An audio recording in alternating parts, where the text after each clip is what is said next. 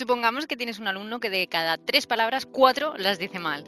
Y tú, tu buena profe, quieres ayudarle pues a que diga las cosas mejor y tal, y, y empiezas a corregir, ¿no? Pero la pregunta es, ¿cuánto le debo corregir? Y sobre todo, ¿cuándo le debo corregir? Hola Caracola, yo soy Chris Blázquez, soy profesora de español desde 2014 y desde 2019 estoy viajando y enseñando español. Ahora mismo estoy en Argentina, en la Patagonia, y estoy viajando con mi compañero y con mi perra eh, en una furgoneta. O sea, he cumplido tres sueños, que es eh, ser profesora de español, porque era un sueño para mí. Em, soy profesora de, de español, pero viajo también a la misma vez y encima lo hago en una furgoneta. O sea, eh, es muy hippie, muy Mr. Wonderful lo que voy a decir, pero los sueños se cumplen. Hay que trabajar muy duro, pero se cumplen. Entonces, bueno, en el tema de hoy lo que vamos a hablar es cómo y cuándo corregir. Y voy a darte varios ejemplos, bueno, varias tips.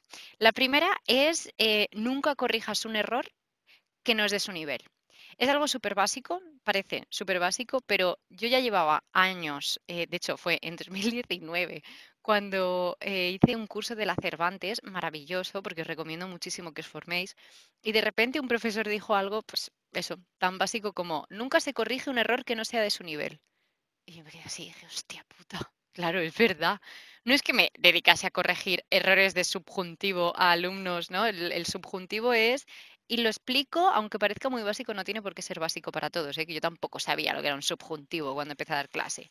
Eh, los subjuntivos son estos que, mm, por ejemplo, es necesario que vayas a comprar. No es yo tengo café, pero aunque tenga café, iré a comprar. Esos son subjuntivos. Bueno, pues no hace falta que corrijas eso a un chaval que acaba de empezar, ¿sabes? Que no te sabe eh, conjugar yo como, tú comes, él come. Pues, como está a un nivel bastante avanzado. Es básico, eh, pero a mí me, vino muy bien escucharlo y, por eso también lo comparto contigo, porque creo que te puede servir. No se corrigen los errores que no son de su nivel, ¿vale?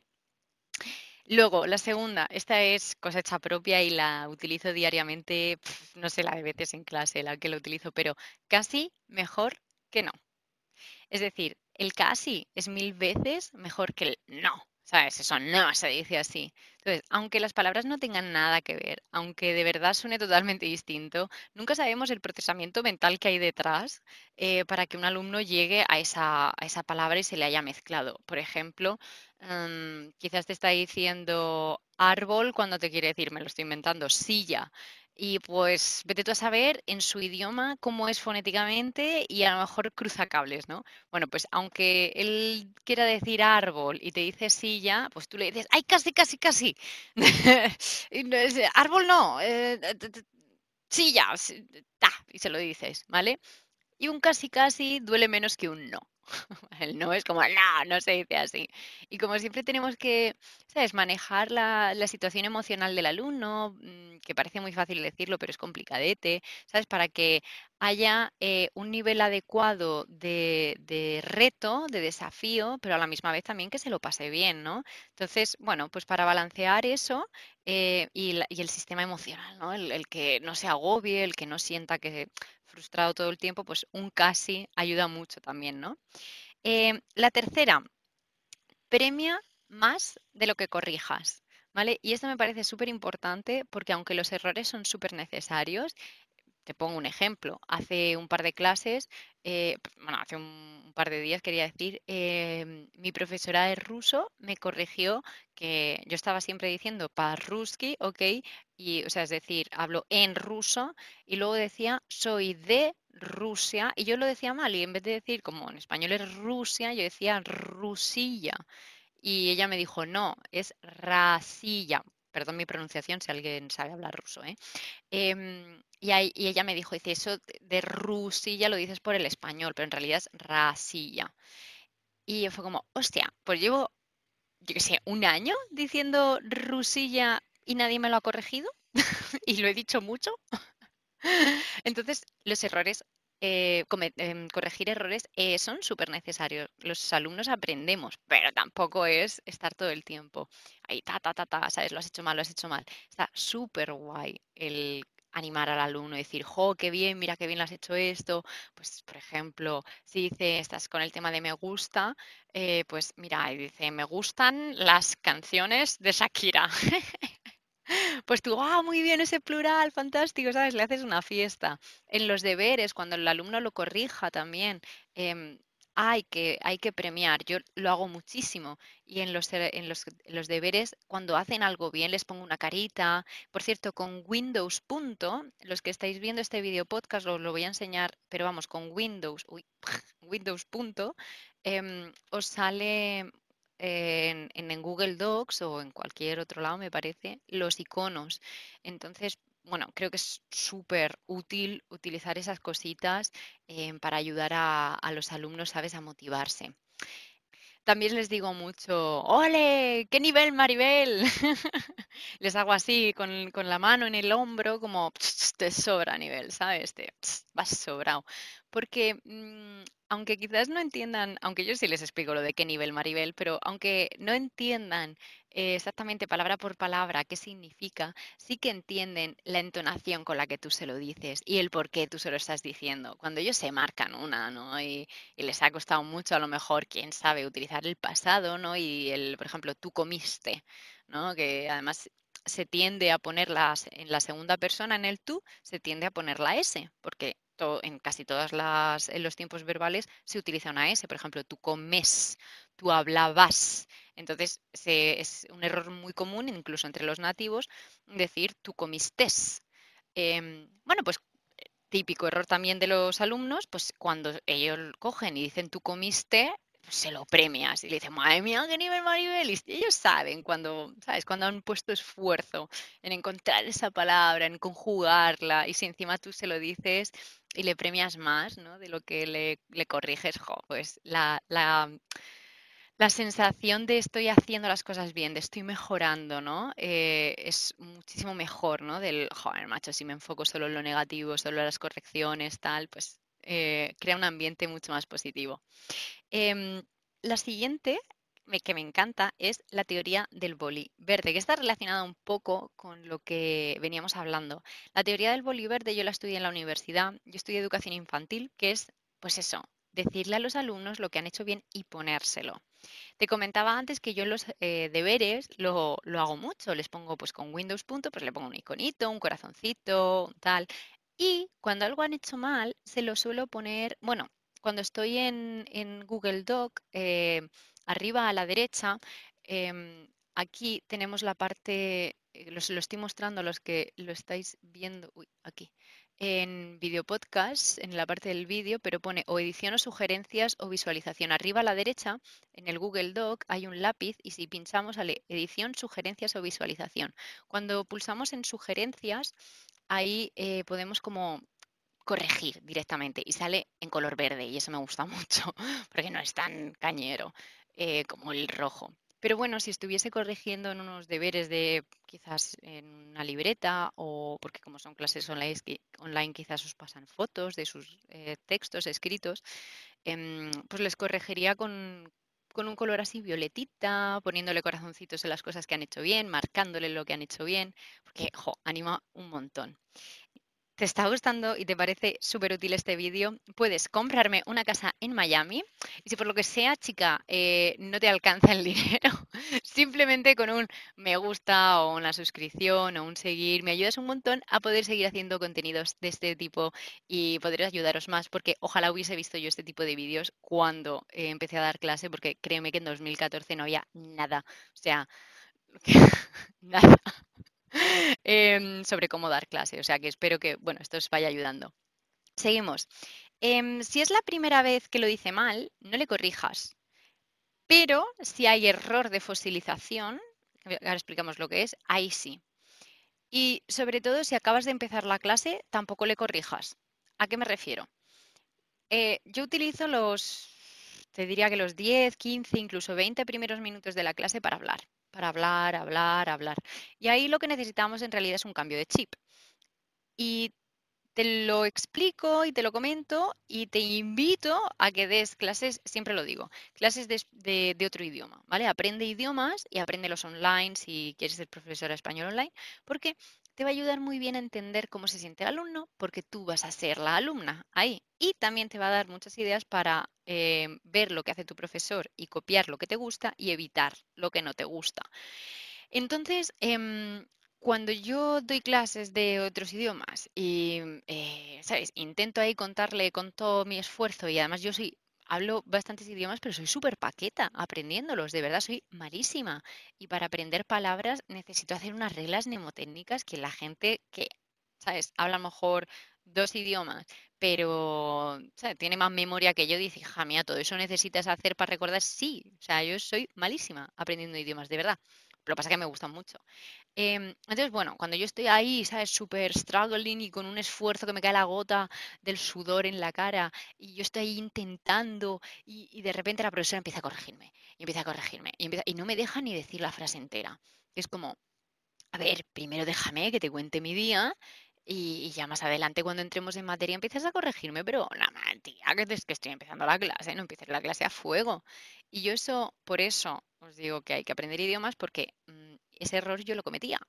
¿Sabes? Que queriendo ayudar a mi alumno, porque al final luego los profesores no tenemos mala intención, jolín, no, no queremos hacerle sufrir al alumno, no queremos, eh, al, contrario, queremos ser lo más profesionales posibles, lo mejor. Pero em, de repente un día, pues eso, me di cuenta que una cosa es ser profesional y, no quita que dentro de la profesionalidad, ¿no? Del ser profesional, aunque fíjate que los que estáis viendo el vídeo, yo estoy dando la, yo ha sido y mis clases, ¿eh? O sea, em, en la furgoneta, con la cortina naranja que no pega absolutamente nada, con el papel albal este que tengo para tapar el calor. Pero bueno, eh, una cosa no quita la otra, ¿no? Puede ser informal, pero muy profesional. Y, y la profesionalidad no era solo corregir todo el tiempo, que va al contrario, es también tener en cuenta los sentimientos y las emociones del alumno. Y si estás ahí constantemente corrigiéndole. Entonces, por eso te digo, yo te recomendaría que nada más empezar la clase, dejes al alumno hablar. Ya está. Y déjale que cambie el chip poco a poco y ya más adelante empieces a corregirle. A no ser, especialmente, ¿no? Si es la primera vez que dice ese error. Es como, em, porque a lo mejor se la ha colado, ¿no? Tipo, sí, porque ayer vino mi amiga Francisca a verme a casa, y yo calla, yo lo pienso y digo, es vino, pero yo no digo nada. Y, también vino eh, Juan y no sé quién, y dices tú, ah, ya está, se la ha colado. Acaba de cambiar el chip porque está cambiando, o sea, estamos empezando la clase, pues no pasa nada. Pero el primer error no lo corrijo, porque si no, qué agobio, ¿no? Déjame que, me meta poco a poco. Em, vale, eh, seguimos. Hemos dicho que no corrijas un error que no es de su nivel. hemos dicho también que el casi es mejor que el no. Hemos comentado también que hay que premiar más de lo que se corrige. Eh, hemos hablado de la teoría del boli verde, que es ese básicamente premiar, decir las cosas que han hecho bien y también apuntar lo que han hecho mal, porque de los errores se aprende. También era una canción de Shakira. Eh, no me acuerdo. Em, si es la primera vez que lo dice mal, no le corrijas. Y si te mira pidiendo, ya vamos con la número 6, y, siguiendo eh, este tema de cómo y cuándo corregir, si te mira pidiendo ayuda, invítale a que lo intente primero. ¿vale? Y dale la confianza para decir, bueno, si te equivocas yo te ayudo, pero esfuérzate. ¿Por qué? ¿Por qué digo esto? Porque hay alumnos que digamos que trabajan más y hay alumnos que trabajan menos. Y los dos alumnos son maravillosos. Lo que pasa que, bueno, hay gente que, ante un problema busca una solución. Y hay gente que el problema busca la solución como mm, más en sí misma y otra gente que, que es igual de válido busca la solución con ayuda externa. Hay gente que pide menos ayuda en la vida y hay gente que pide más ayuda a otras personas. Eso no es malo, es característico de las personas. Entonces, en base a eso, tenemos, eh, yo tengo alumnos, pues eso, que, en el momento en que les cuesta un poquitito, poquitito decir la palabra, que se mezclan a lo mejor consonantes o vocales, pues tipo, quiere decir, imagínate la palabra escuchar, y solo le sale schuk, y ya te, miran como, pero dame la palabra, ¿no? Y tú te quedas así y dices, no, le, invitas con la mano en plan, intenta, intenta. Y si lo dices mal, yo te corrijo, pero tú inténtalo. ¿Por qué? Porque el camino, em, digamos, cerebral o neuronal que tiene que hacer un alumno desde que quiere una palabra hasta que encuentra la palabra es un camino que cuantas más veces, joder, perdón, que cuantas más veces recorra ese camino desde, yo quiero decir a nivel conceptual, to listen, em, y la palabra en español es no recuerdo cuál.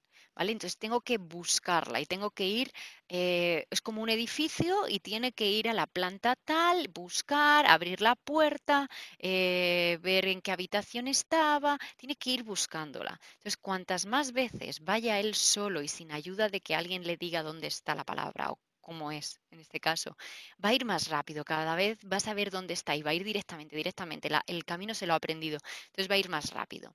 Por eso es bueno obligarles a ellos también a que se esfuercen, porque si ese camino lo hacen solos, van a prestar más atención y, van a conseguir recordar antes la palabra, ¿vale? Y con eso, como con cualquier estructura. Y sobre todo también porque no es malo equivocarse. ¿Vale? Ese problema yo lo tenía mucho, no sé si vosotros escribímelo en los comentarios, pero yo este problema lo tenía mucho con, sobre todo con los alumnos chinos, de los que, los que venían literalmente de, de China. Jolines, y les eh, traducían todo el tiempo en, Translator, en Google Translator, y yo les invitaba, digo, no te preocupes, aunque tú, aunque te equivoques, muchacho, no pasa nada, de verdad, el, error es parte del aprendizaje, ¿no? Eh, jolines, y les costaba mucho. Entonces, bueno, es recordarles que si se equivocan, ¿sabes? El mundo continúa, mañana va a volver a salir el sol, no pasa nada. Eh, seguimos. Siete, recuerda que lo más importante es comunicarnos. Eh, por eso, por lo que decíamos, hay que recordar que el error no pasa nada y que al final realmente, realmente, realmente, para lo que uno quiere aprender es para comunicarse. Hay casos en los que hay alumnos que quieren aprobar el DELE, el, examen específico de español como lengua extranjera. No está mal, pero realmente, realmente, realmente la gran mayoría de las personas aprenden un idioma porque se quieren comunicar o con la novia, porque mm, tengo alumnos que, bueno, que la novia es eh, hispanohablante, o con los suegros, eh, porque a lo mejor la, novia es nacida y crecida en Inglaterra, pero mm, los suegros sí son españoles y ellos hablan regular el inglés, por ejemplo. También he tenido casos así. Em, bueno, pues porque les gusta viajar por España o por América Latina. Entonces, al final eh, aprender, aprendemos gramática para ser más específicos a la hora de, de expresarnos, ¿vale? Y de demostrar nuestras emociones, nuestras... Eh, al final, y eso lo aprendí también en un curso de, la formación, de, formación de la Cervantes, eh, somos súper egoístas. Cuando hablamos, somos la, o sea, es la expresión más egoísta que tiene el ser humano. ¿Por qué? Porque hablamos de lo que queremos, de nuestras opiniones, de nuestras eh, preferencias, todo es lo que nosotros opinamos, lo que nosotros decimos, o sea, al final, o lo que nosotros pensamos, o lo que nosotros hemos oído. Al final es la comunicación, es comunicarse. Y hay otra cosa que también nos me dijeron en ese curso, eh, por eso hablo de la importancia de formarse. Un error gramatical se perdona, pero un error cultural quizás no se perdona tanto.